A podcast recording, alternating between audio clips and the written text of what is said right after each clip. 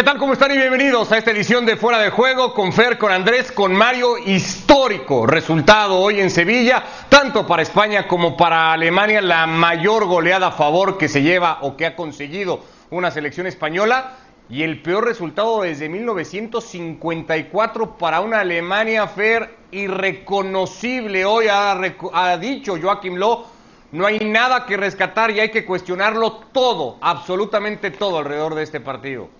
Ni Neuer los pudo salvar, qué gusto saludarles. Es que además lo peor de Alemania o, esta versión alemana se hace aún peor cuando lo que tenemos que recordar es que España llegaba sin gol a este partido. Sin gol y con muy poco fútbol, la verdad. Si bien teniendo la pelota ante sus rivales, porque esta característica no la pierde, era mucho más porque los rivales le dejaban tener el balón y no lo apretaban tanto a España, la que le, le costaba mucho generar le costó mucho hacerlo en los partidos anteriores, sufrió contra Suiza, en fin, esta selección de España tampoco llegaba como para pensar que iba a inquietar a Alemania. Los dos equipos sufriendo en sus defensas, sus defensas centrales, sobre todo la inseguridad que da el arco al, eh, español con, un chico apenas probado y ahora eh, le meten seis a Alemania. No hay una verdad en el fútbol pero la verdad de este partido, o al menos una de las que pueden explicar por qué sucumbió Alemania en Sevilla en el partido de hoy, es que este conjunto me parece se desconectó de Love, se desconectó de Joaquim Love. Y no sé qué vaya a pasar con Joaquim Love, pero algo tiene que suceder, de verdad, porque no se le ve ni siquiera aquello que rescataba siempre Alemania cuando el fútbol lo dejaba, que era la capacidad de ir a pelear, de chocar, de golpear, por lo menos de ser físico y atlético. Hoy no se le vio eso a Alemania y eso debe preocupar mucho más que los seis goles que se ha comido, porque no compitieron, eh, desaparecieron de la competencia. Y eso sí debe preocupar a los alemanes, que insisto, no sé qué va a pasar con Love, algo debe suceder. Él o debe modificar su idea y debe de llamar de nuevo a jugadores como Thomas Müller, eh, o, o, o simplemente van sin él. 14 años ya es bastante, ¿no? Sí. No sé, sin gol sí, Andrés. No sé si sin fútbol, como dice Fer, porque Luis Enrique hoy ha dicho la idea que teníamos, lo que jugábamos ya antes, nos Pero permitía que creer que diga, cosas como las de hoy cosa, pero le podían estamos- pasar. lo que vemos nosotros. No, no, pero yo creo que coincidíamos en que España, bueno, no sé, Andrés, no jugaba o no venía jugando mal, no, no tenía pegada, eso sí. A ver, ¿qué tal? ¿Cómo le va? Buenas noches, un, un abrazo para todos. Yo creía que España tenía una identidad y que le faltaba el último tercio, le faltaba el gol, le faltaba terminar las jugadas o terminar lo que hacía, pero también nos encontramos con una España contra Suiza que ni siquiera tuvo Sí, esa bueno. ese fútbol o esa cercanía a, a poder ganar el partido. Entonces sí venía una España que por momentos tenía la pelota, se paraba en campo rival y tenía el gran problema de cómo destrabar los partidos. Después nos encontramos, incluso así fue en el partido amistoso contra Holanda, nos encontramos en el partido contra Suiza, donde con Dani Olmo de centrodelantero el equipo se, se desconecta de la, de la fase de ataque y, juega un partido bastante gris. Y yo voy a sumar a lo que dice Fer, más allá de, de lo que planteaba con respecto a Lowe, con lo cual estoy totalmente de acuerdo. Lo peor para Alemania de hoy es que no fue un partido accidente. No, es que es uno de esos partidos que se dan porque vos venís con una idea, con un fútbol y en algún momento hay un partido que es un accidente, que se generan un par de situaciones eh, particulares dentro del juego mismo que llevan a un resultado abultado, pero que el ambiente o tu conclusión debe ser, bueno, fue un accidente. Esto no es un accidente, esto es una consecuencia de un proyecto que lleva a la deriva mucho tiempo y que en función de lo que ha ganado Alemania con Joaquín Lowe, se le ha respetado pensando que de accidente en accidente este equipo en algún momento iba a recuperar ese- esa identidad. Bueno, este equipo quedó eliminado en fase de grupo en el Mundial, el año pasado nadie le importaba porque esta Nations League no importa, pero descendió, la tuvieron que reformar para que pudiera participar Alemania otra vez en la, en la fase de primera división, si se quiere, y hoy no solamente que queda eliminado, que es lo menos trascendente, sino que para mí no es un resultado que solamente sea saca técnicos, para mí es un resultado que finaliza periodos, porque esto es un periodo donde Alemania no se ha encontrado a sí mismo. Mario. Bueno, la verdad eh, que ahora es el momento de pegarle a Alemania, porque siempre 11 contra 11 ha ganado Alemania. Hoy le ha tocado perder, pero perdió vergonzosamente. Porque hoy no pusieron ni las manos, ni siquiera salió ese espíritu guerrero que puedan tener los alemanes. No se los puede defender de ninguna manera. Y yo creo que siempre hay ciclos en el fútbol. Y creo que el Jackie Lowe ha llegado a sus términos. ¿Por qué? Las ideas se le habrán congelado, se ha quedado en la historia, lo que haya ganado antes ya pasó y se empieza una etapa nueva que tiene jugadores jóvenes como para emprender una nueva para escribir otra historia nueva en, este en el tema futbolístico de la selección me parece que sí pero le va a costar le va a costar porque eh, hay jugadores que están lesionados. El caso de Kimmich que es uno de los grandes protagonistas tanto en el Bayern como en la selección tampoco creo que hubiera sido ese ese escudo como para que España le hiciera 6 Ninoyer, que es uno de los mejores arqueros, que no, es, no sé si no es uno de los mejores o el mejor arquero del mundo, no ha podido hacer nada. Es decir, esta selección alemana, sí, es verdad, hoy hay que pegarle, hay que pegarle y darle con un garrote Pero... atrás de la oreja. Pero claro, es un partido que ha perdido por seis. Yo no sé si en la historia ha, recibido alguna vez seis goles, pero España está acostumbrado a hacer más de seis goles. Alemania no está acostumbrado a recibir más de seis goles. Por cierto, con la victoria hoy en la Cartuja de 6 a 0 se convierte España en la primera selección de fútbol que marca 6 goles en un, en un solo partido ante Alemania en toda la historia. Ya decíamos, el peor resultado de Alemania desde el clasificatorio para la Copa del Mundo de 1954. De Ahora, había ganado una vez a Austria también por este mismo resultado en 1931. Había dicho Morata, después del partido dijo Morata, a ver qué dicen, dirán que Alemania estuvo muy mal y no que nosotros muy bien. Un poco es hacia donde nos estamos yendo nosotros porque es imposible señalar mucho de lo que ha dejado de hacer Alemania. Fer, tú decías Thomas Müller, se ha hablado de Boateng, se ha hablado de Hummels. ¿No hay también un recambio generacional corto en Alemania? Es decir, no sé, sin exculpar a Lowe, no ha tenido mucho más de dónde echar mano, ¿no? No, sí, hay, hay, hay potencial. A ver, es cierto que la recuperación de aquellos veteranos que, en su momento dijo Löw que ya no iban a contar en la selección, no es porque estos se retiraran, sino por decisión del entrenador de no convocarlos más, eh, sí dio un golpe fuerte y hay jugadores que no han bajado su nivel, el caso de Hummels, hay otros que no se les ve mejor, como Boateng, y hay unos que sí, en ese momento se justificaba que salieran, pero vaya si han repuntado. Thomas Müller es tan buen jugador hoy como lo era cuando ganó la Copa del Mundo. Y eso sí me parece inexplicable, que no lo llamen a alguien que eh, mantiene un nivel o que ha logrado recuperar un nivel que lo llevó a ser eh, de los mejores jugadores de su equipo cuando mejor anduvo esa selección. El fútbol no es de edades, no es de jóvenes ni viejos, es de los que están bien. Y ahí eh, me parece se equivoca Love y Müller en su casa tranquilo de estar riéndose del descanso que tiene ahora para poder regresar al Bayern Múnich y hacer lo que hace en el Bayern Múnich. ¿Qué es lo que hace? Hacer mejor, por ejemplo, a Serge Gnabry, enseñarle dónde posicionarse a Gnabry.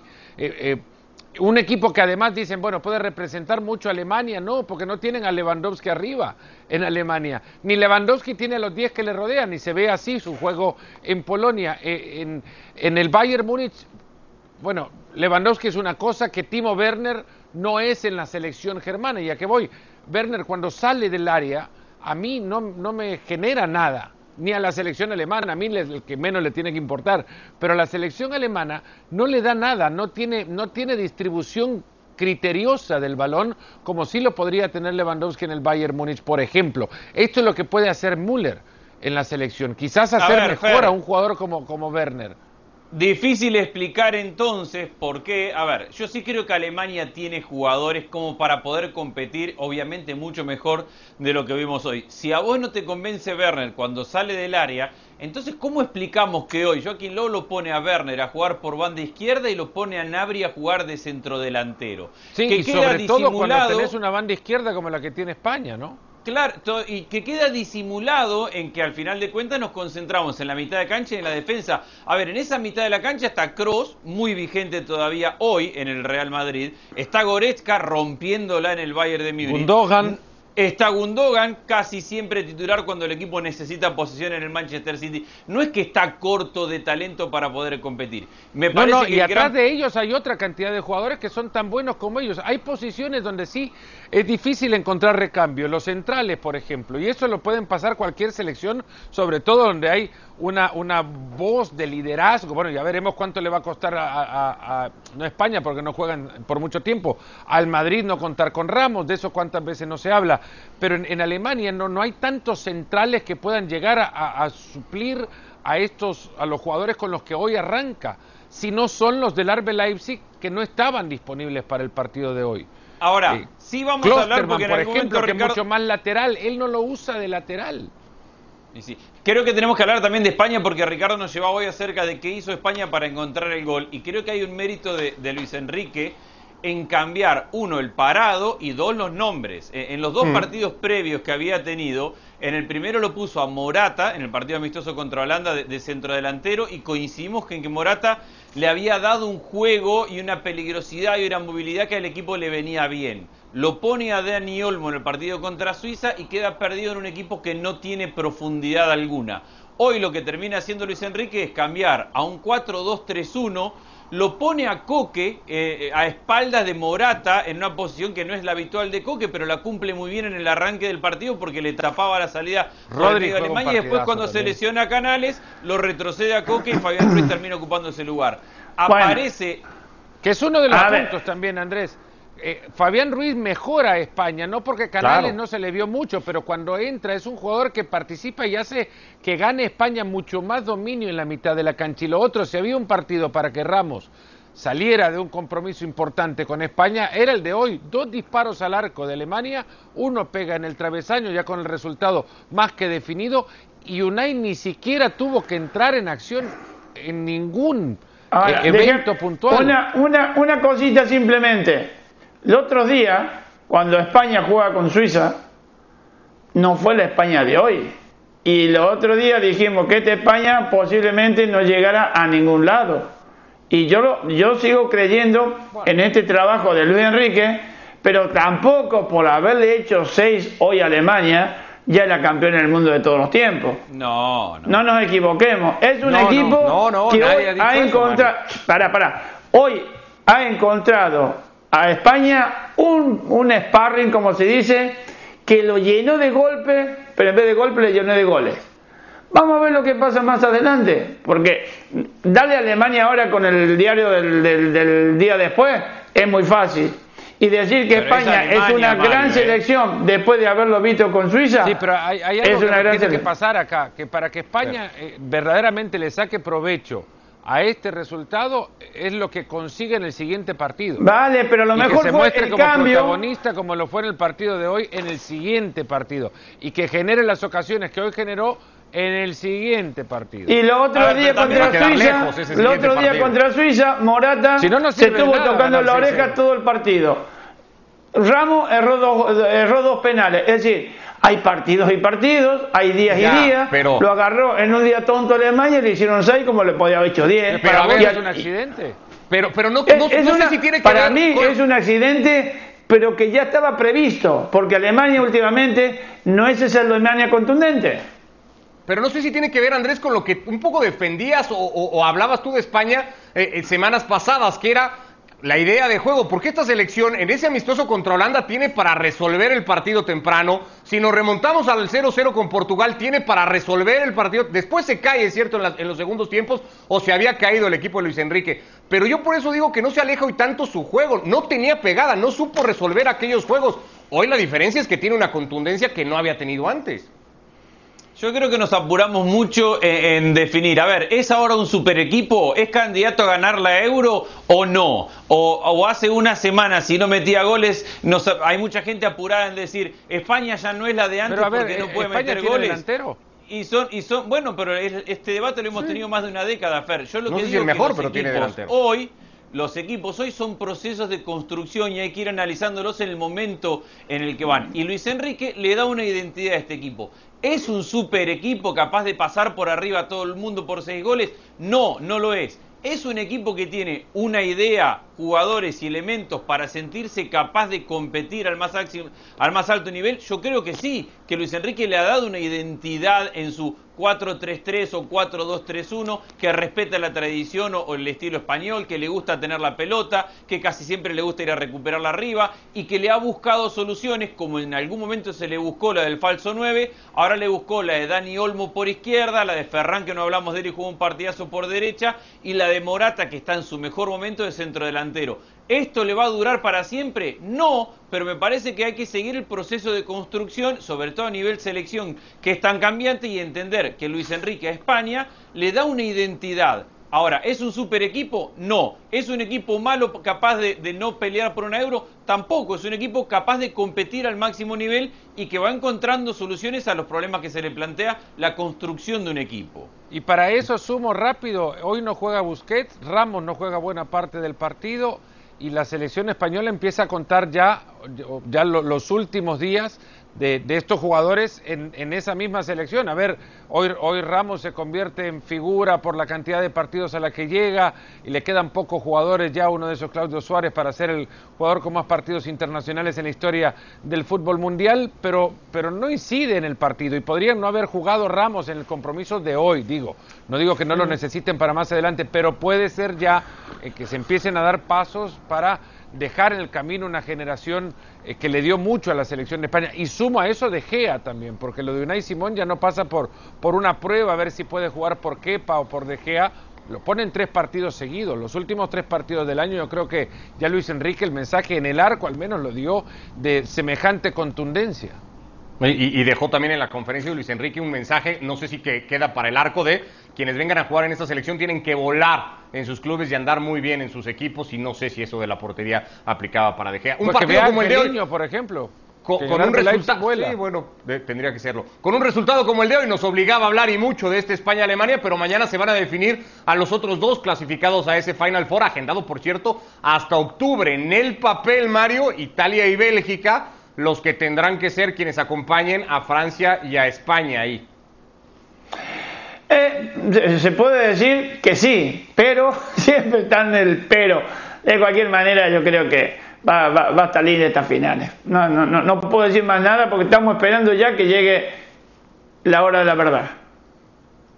En, principio, insisto en eso, no debería de haber mayores sorpresas y, no sé, eh, viendo a estas dos que ya están dentro, a Francia con la regularidad que tiene Andrés y a España con la posibilidad de hacer cosas como la de hoy, ¿dónde quedan o dónde se colocan a estas dos que mañana buscan su boleto?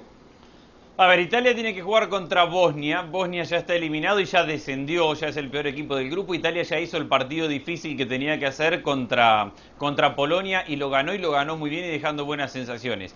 Eh, en todo esto que venimos hablando, a ver, Francia es un proyecto consolidado de una base muy, muy sólida, campeón del mundo y con mucho plantel y mucho joven para ir administrando o para ir intercalando. España es lo que veníamos diciendo recién, una nueva generación que, ha adoptado la idea ya de, Luis Enrique y, de la tradición, si se quiere, del fútbol español, pero es un proceso en desarrollo. Eso es Italia también, es la transición después de un fracaso gigantesco y de haberse perdido una generación a esta muy joven en su gran mayoría, con Mancini dándole una identidad bastante clara, jugando un 4-3-3 y con una generación de jugadores entre 20 a 25 años que por ahora lo hacen muy bien y que tendrán que probar si son capaces de dar el salto de calidad que espera Italia o que necesita Italia, para que esta generación pueda ganar una euro o pueda pelear un mundial.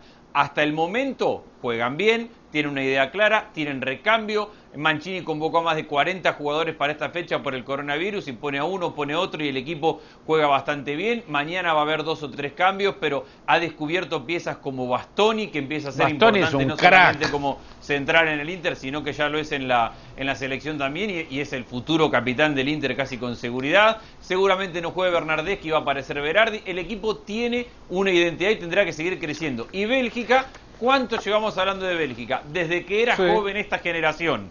Y esta generación ya dejó de ser joven y ahora está madura. Entonces tiene que mañana responder contra Dinamarca, no parecería haber mayor problema, y después tiene que dar el salto y empezar a ganar.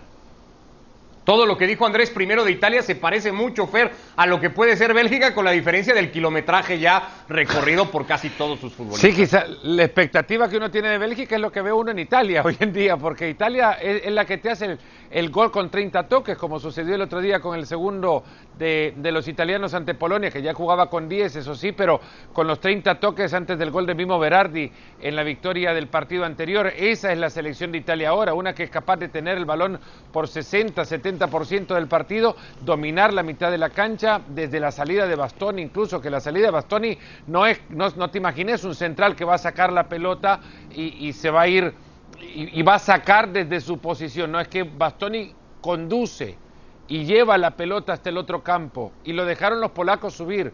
No va a pasar contra Bosnia, quizás, o no va a pasar muy a menudo, seguramente, pero Bastoni tiene mucha, eh, mucha elegancia para darle a, a Bastoni a Italia. sentó a Godín en el Inter. Le, le, bueno, le, le, da mucha elegancia al fútbol de, esta selección italiana. Tiene mucho recambio, 28 jugadores disponibles para esta convocatoria, muchas bajas por COVID. No está en Bosnia eh, Edin Seco. A mí me llama, eh, eso lo digo nada más por informar, porque no está seco por, por lo mismo, por contagio de COVID-19, pero me llama mucho la verdad la atención lo que yo me equivoqué con Mancini, porque de Mancini teníamos otra relación de fútbol y ahora en realidad es uno que es capaz de darle la, la, elegancia que tuvo en algún momento Italia cuando llegó camino a la Euro del 2016. Cuando lo dirigía Prandelli, por Prandelli. ejemplo. ¿Te acordás? Cuando lo dirigía Prandelli, sí. era, era, un equipo de, de, dominar a Alemania. Por y ejemplo, aquel equipo se quedó a mitad entonces. de camino. Y aquel sí, equipo sí. se quedó a mitad de camino en una semifinal que pierden por penales. Fernando, Fernando, lo que pasa es que las épocas están cambiando y los técnicos están, están cambiando en el sentido de que ya, esta Italia ya no es la Italia que conocíamos, la rácana, la que se defendía, el catenacho, no, ahora están saliendo jugadores más jóvenes con otras perspectivas, que manejan mejor la pelota y que tienen otra visión de jugar, de jugar la pelota. Por eso Mancini se ha tenido que adaptar al juego que él practicó siempre en una, en una Italia eh, picapedrera, y, se, y, lo ha adaptado a su sistema, a su sistema, a cómo jugaba él. Y por eso yo creo que esta Italia, como decís vos, hizo 30 toques antes de hacer el gol. Y me parece per perfecto porque ese, a ese fútbol no sé si llegarán todas las selecciones, pero que hay muchas selecciones que lo están intentando por lo menos.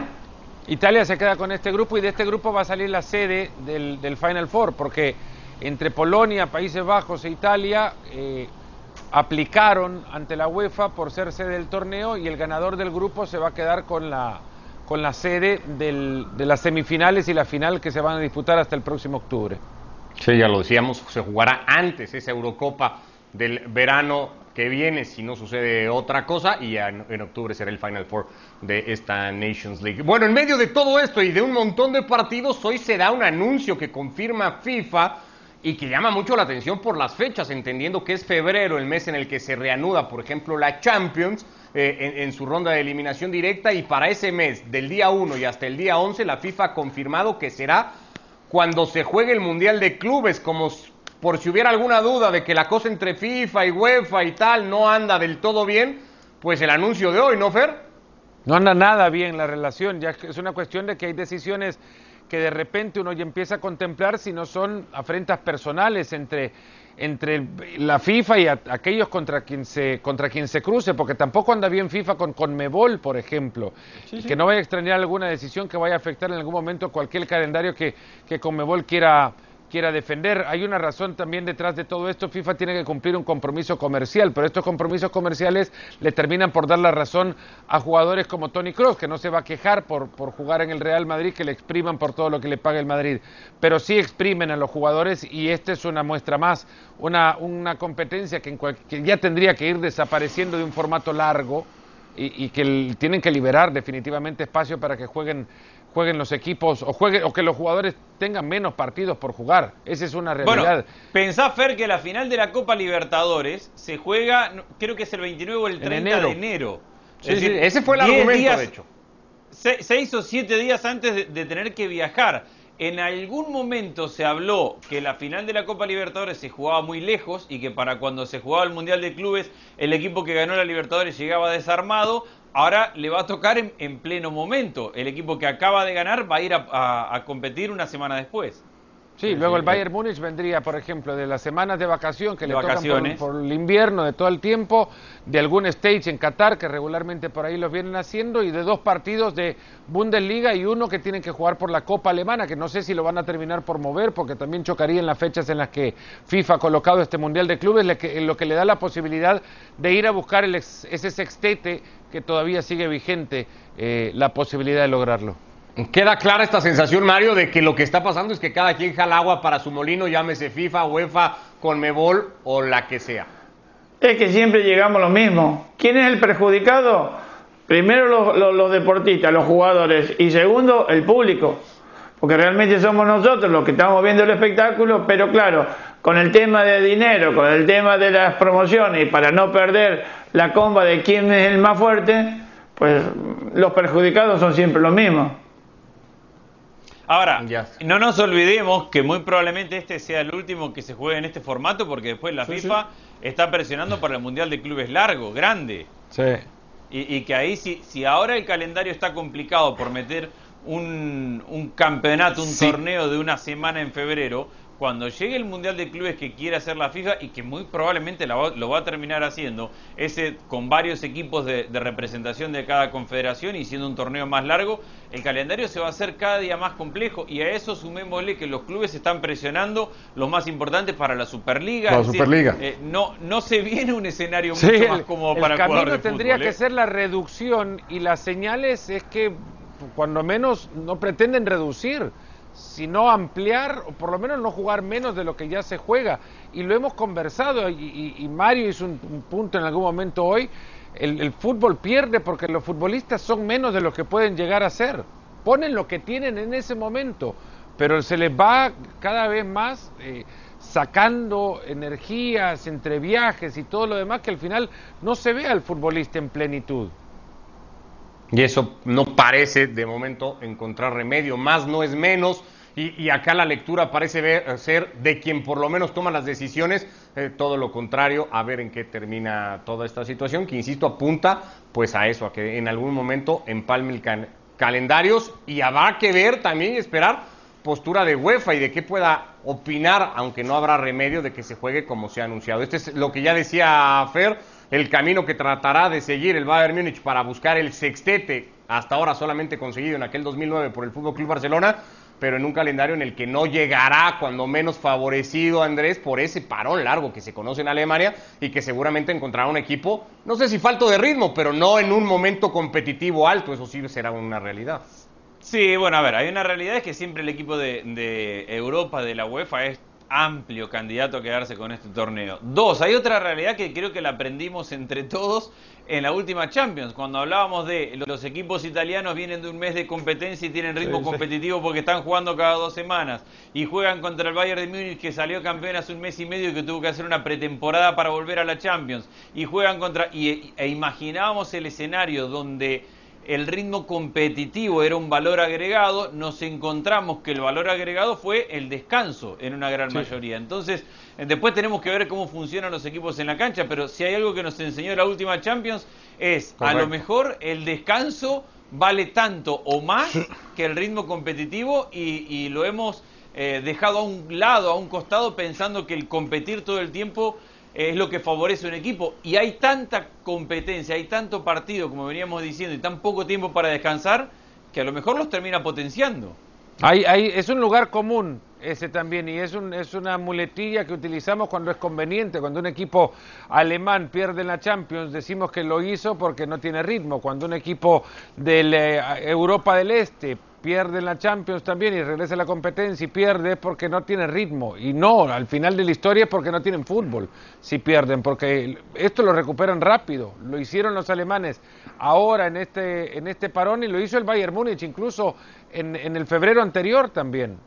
Se recuperan rapidísimo del descanso que tienen, que son al final dos semanas y media sin fútbol. Y vuelven con 10 días de preparación y luego los, lo- el par de partidos antes de, de jugar lo que, lo que les presente el calendario. Sí, pero Pues bueno. tenés, tenés que tener en cuenta que, por ejemplo, el Bayern de Múnich tiene detrás una organización que lo preparó en estos días, bueno, en esos días de, de- de- de- de- de la epidemia esta, que los preparó y los hacía entrenar. ¿Dónde? No se sabe. pero es que no estaban parados. Y por eso sorprende a todos que uno jugando y los otros, como digamos, digamos estaban de descanso, sorprende los alemanes. ¿Qué le vamos a hacer? Bueno, pues así las cosas, confirmado entonces ese Mundial de Clubes, lo dicho, para el próximo febrero, del 1 y hasta el día 11, eh, en un mes en donde lo que se solía esperar era la reanudación de la UEFA Champions League. Así estamos llegando al final de esta edición de Fuera de Juego. Ya hablaremos mañana de todos los resultados que haya dejado la eliminatoria en Conmebol, pero ganó Venezuela su primera victoria y sus primeros puntos en la eliminatoria y Ecuador le pasó por encima a Colombia. Nos vamos, Fer, Mario, Andrés, gracias. Saludos. Adiós.